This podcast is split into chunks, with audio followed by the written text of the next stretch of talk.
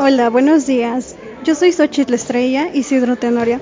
Hoy vamos a hablar acerca del sendero del hacker. Bueno, para empezar, la memoria virtual es una memoria grande y virtual.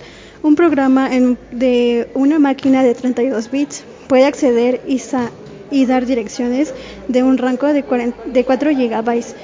Es una máquina de solo 4 MB de RAM el sistema solo asigna memoria auténtica cuando le hace falta.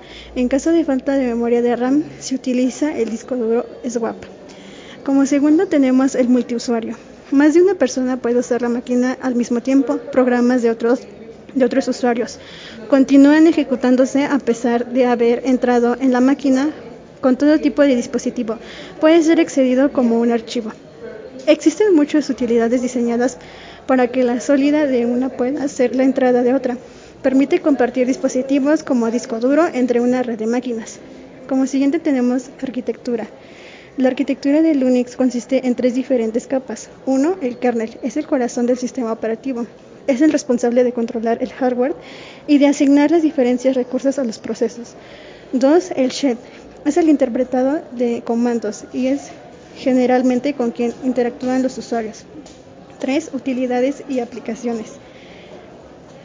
Como, como, siguiente tenemos el kernel. El kernel, también llamado núcleo, es quien controla a la computadora y hace que los recursos de la misma estén disponibles a los procesos de los usuarios. El siguiente es el shell.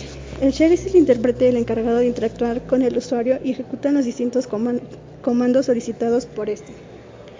4. Tenemos almacenamiento de archivos. Los sistemas de archivos que son comunes a, todas las máquinas son usualmente Home, HIN, USB, BIN, USR y local.